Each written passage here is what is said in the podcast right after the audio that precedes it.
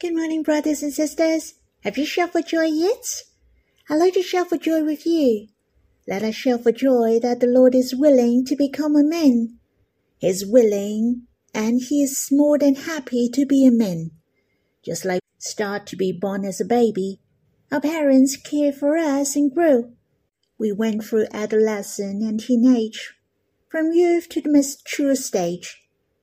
He went through the various experience in life for us. Do you find it so wonderful? Or have you ever feel curious about it? This God, who is I am, who became a man, to experience a life of men. Washing, sleeping, going to toilet. He did all these. It is so wonderful. And we really want to know how did the Lord live on earth? For the Lord is so fascinating. He came from heaven to earth and became a man. What was his intention? It is because of love. For he longs to love us. Not only he wanted to deal with the problem, his desire is to love us deeply. Do you find you are a very, very ordinary person? I do. But when I look up to the sky, beyond the starry sky, there is the infinite above the universe. The Lord came to the world. He lived a very ordinary life for me. He has an identity of man until now. When I draw near him, I don't feel that he is superior. I don't feel that he is hard to reach. Instead, when I'm looking at him and thinking of him, I feel I'm not ordinary or lowly. It's so precious. Yet the infinite fell in love with us. He's willing to be a man. He's happy to live as a man. Very often, when I draw near the Lord, I will think of the Lord became a man on earth. What would he do in the morning? What will he do in the afternoon? And what will he do at night? I think he would do the same as we do. He needed to sleep and eat, to work and study, but his living would not be the same as ours, that we get used to the work and our living. But he would devote himself to live and experience life, for he really wanted to understand and sympathize us. I'm so gracious that I have the Lord who understands us most. He lived on earth, so he knew how to live gloriously. He came because of love for he loves God and every one of us. Truly, his love is boundless, and there is no end. He will love us until eternity. I like to sing a hymn with you. It's in Songs of My Heart 1, Song 54. Love never ends. This song is so good. Shall we sing this hymn? Love Love has no end. It never fails. This my spirit's experience. Sometimes I even find my share of Yet beyond the sky, in this universe, there is a gaze of tender love on me. Each time when I lift up my head, the moment we meet, I know that I am not ordinary because I have versed his heart. For he is Amen forever. The content of the hymn mentioned each time when I lift up my head, the moment we meet. I know that I'm not ordinary. I believe this is also our spiritual experience. When we sing this sentence, we will have the same feeling. But why? When every one of us meets the Lord, why do we feel we are not ordinary or lowly? That's right, for the Lord became a man. He's so willing to be a man forever. It's true, he has risen and ascended to heaven. He is the Son of the Most High, but he is also the Son of Man. He is our beloved. He even united with us to be in one spirit. Truly, what a wonderful thing happened on us. The God without limits is closely related to us. His life is bound up in our life. How precious! We can captivate his heart. This love and affection will last forever and will never end. Shall we sing this hymn again?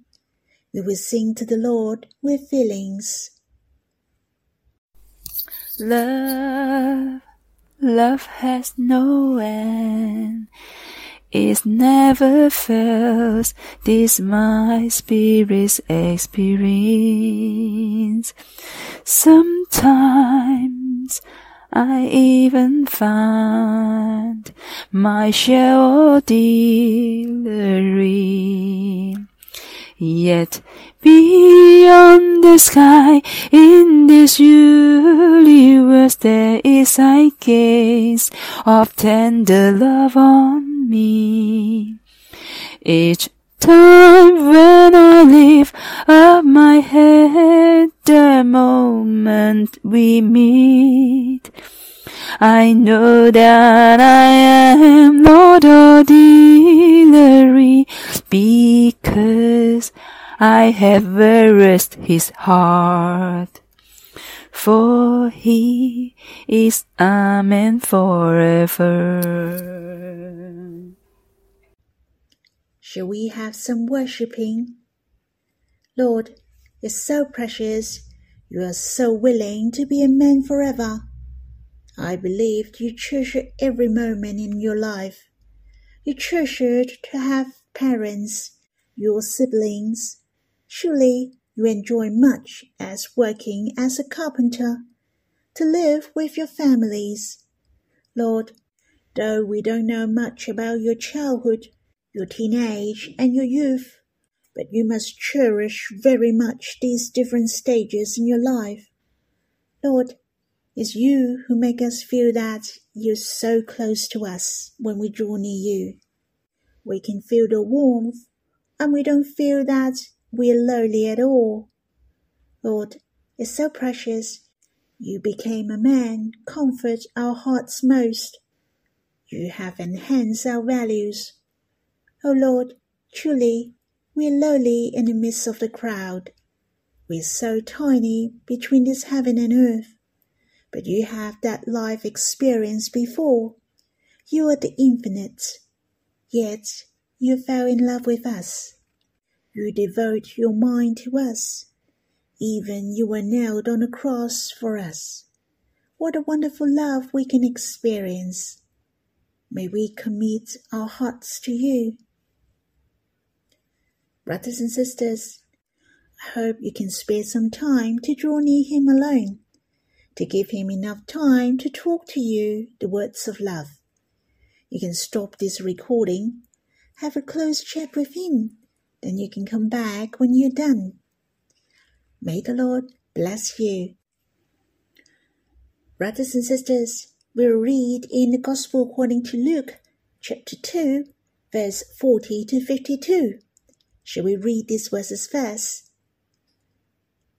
And the child grew and became strong, filled with wisdom, and the favor of God was upon him. Now his parents went to Jerusalem every year at the feast of the Passover and when he was twelve years old, they went up according to custom. And when the feast was ended, as they were returning, the boy Jesus stayed behind in Jerusalem. His parents did not know it, but supposing him to be in the group, they went a day's journey. But then they began to search for him among their relatives and acquaintance. And when they did not find him, they returned to Jerusalem, searching for him. After three days, they found him in the temple, sitting among the teachers, listening to them and asking them questions. And all who heard him were amazed at his understanding and his answers. And when his parents saw him, they were astonished. And his mother said to him, Son, why have you treated us so? Behold, your father and I have been searching for you in great distress. And he said to them, Why were you looking for me? Did you not know that I must be in my father's house? And they did not understand the saying that he spoke to them. And he went down with them and came to Nazareth and was submissive to them. And his mother treasured up all these things in her heart. And Jesus increased in wisdom and in stature and in favor with God and man.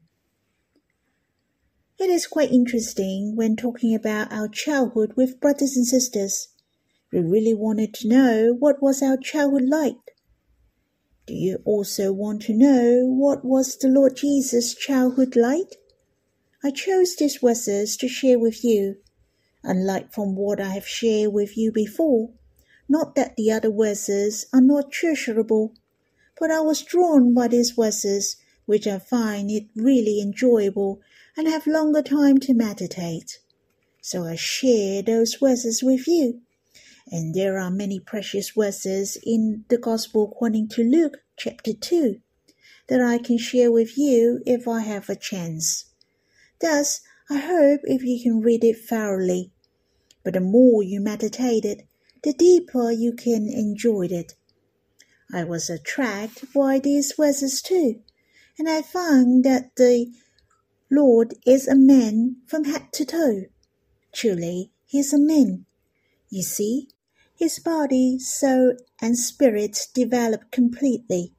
It described the same in verse 40 and 50 as we all know, there are not many verses written about him since the birth of the Lord until he came out to preach the gospel. In the gospel according to Matthew has the record of not long after his birth. His parents had to flee away to Egypt. Then they went back and settled in the little village, Nazareth. In chapter 2 here, has some additional information about the growth of Jesus. For example, at the 45 days after his birth, his parents brought him up to Jerusalem and presented him to God. And they met a very old priest, Simeon. There are only two periods of time about Jesus have not mentioned in the Bible.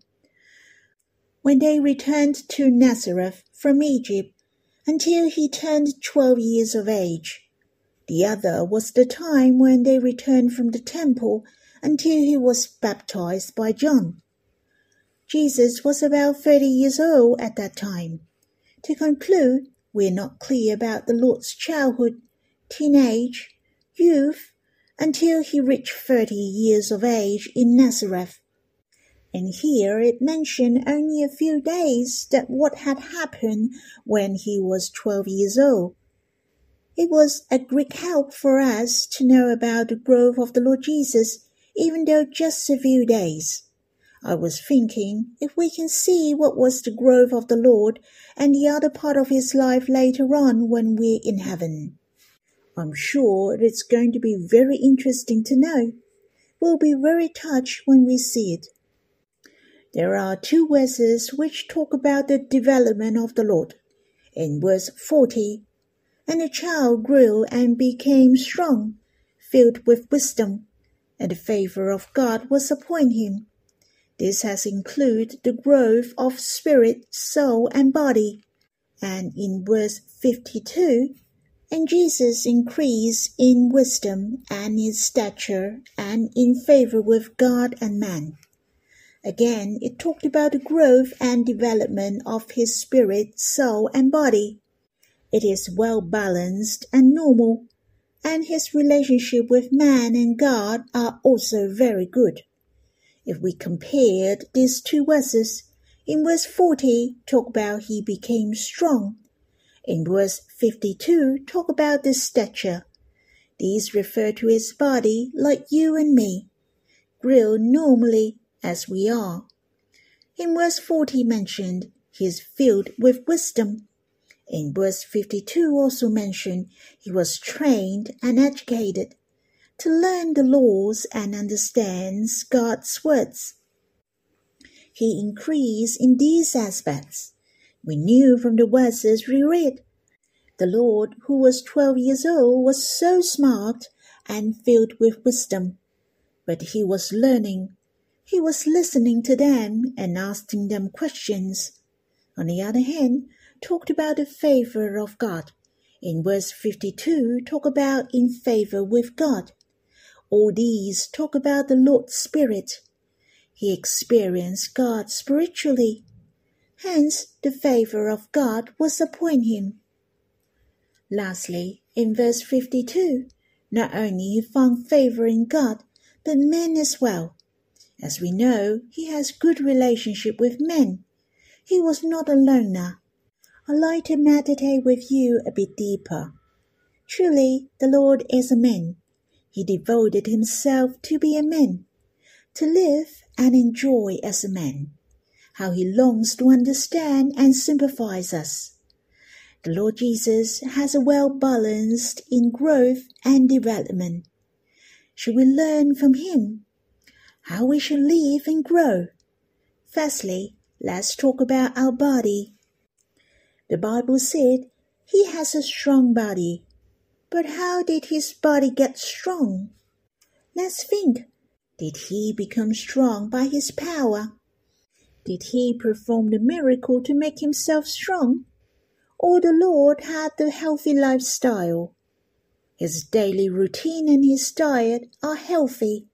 Thus, he has a good health. After I have said that, as we all know, the Lord Jesus would make himself healthy by his might. I really treasure that the Lord lived healthily for us on earth.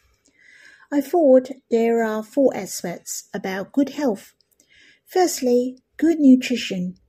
Secondly, good amount of exercise. Thirdly, to live a regular life. For example, to sleep and get up early. And lastly, the spirit is also very important, for it affects our body a lot. Hence, a healthy body are built up by having the fullness of joy, a close relationship with God. The Lord is raised up in Galilee, where fish and the agricultural products are abundant. Though the family of the Lord Jesus was not rich, but his parents were good. His father and mother were faithful to God.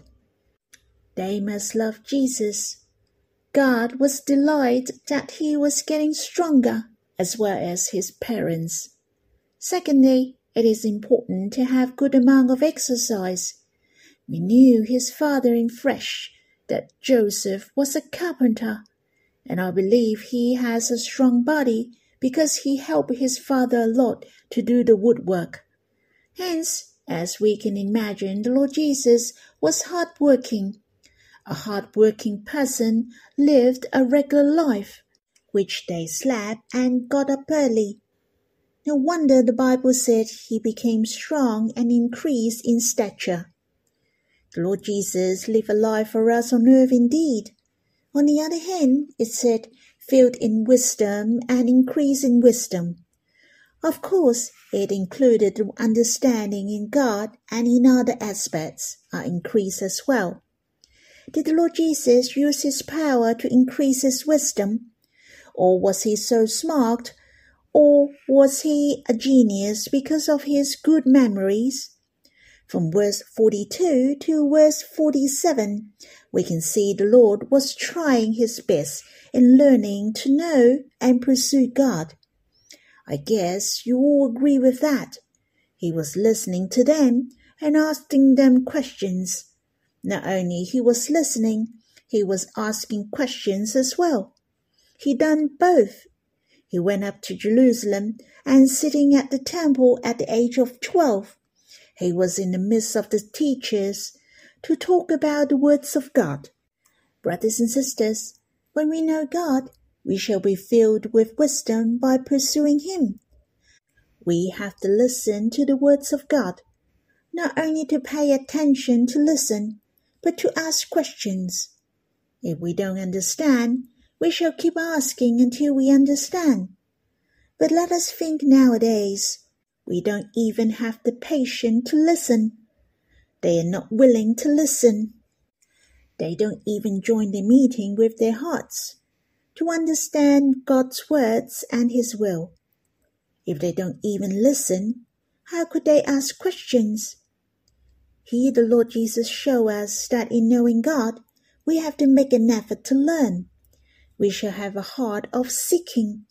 Otherwise, we shall lack of wisdom, and it is difficult to know and understand the word of God. As we can see, the increase of his wisdom came from the words of God and other people. Thus, not only he learned from the words of God and from men as well. We guess the Lord Jesus should learn from his parents, to learn the knowledge of living from the teachers and his friends. And even he learned how to get along with people and knew how to behave. He got that from his learning the Lord Jesus learned the knowledge and wisdom from God's Word. He learned livelihood and gained wisdom from the people around him. I guess there is one more importance, which is the creations of Abba. He also learned from the creations of God to understand his heart.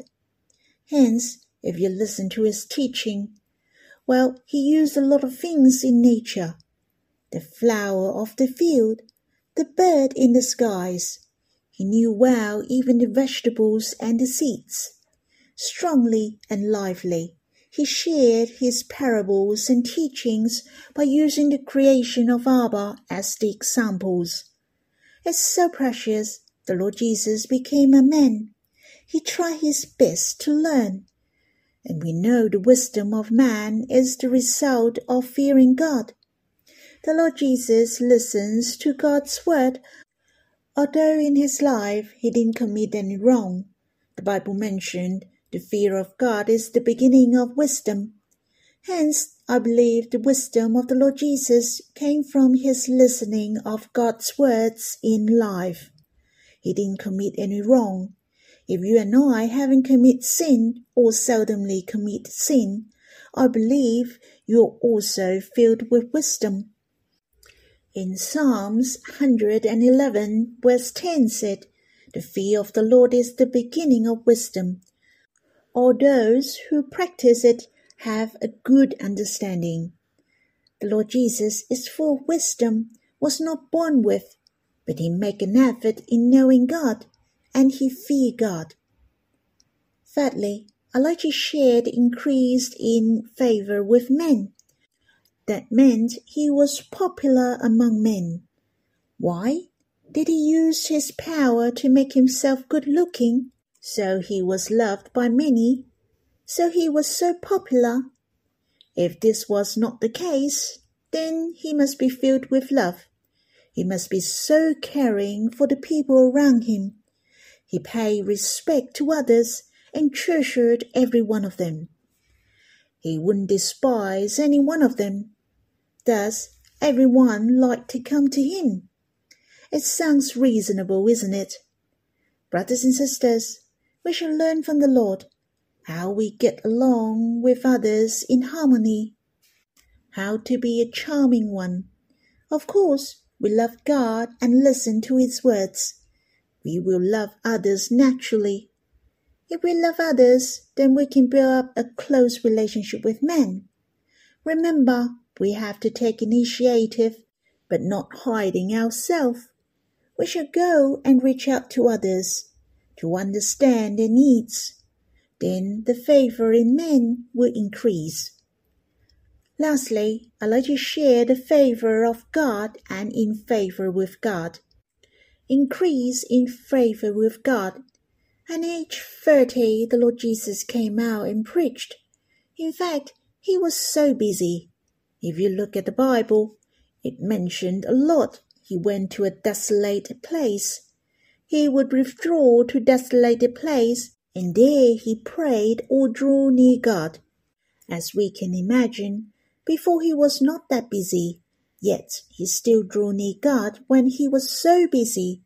Then what would he do when he was not busy? How would he live normally?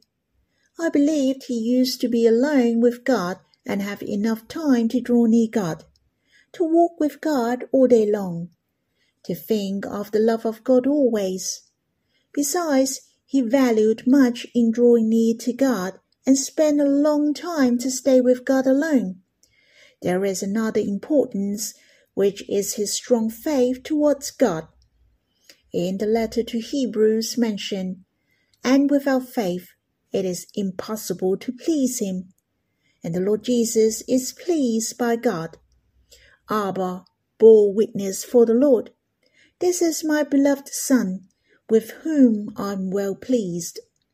So you know how much Abba is well pleased with his beloved Son.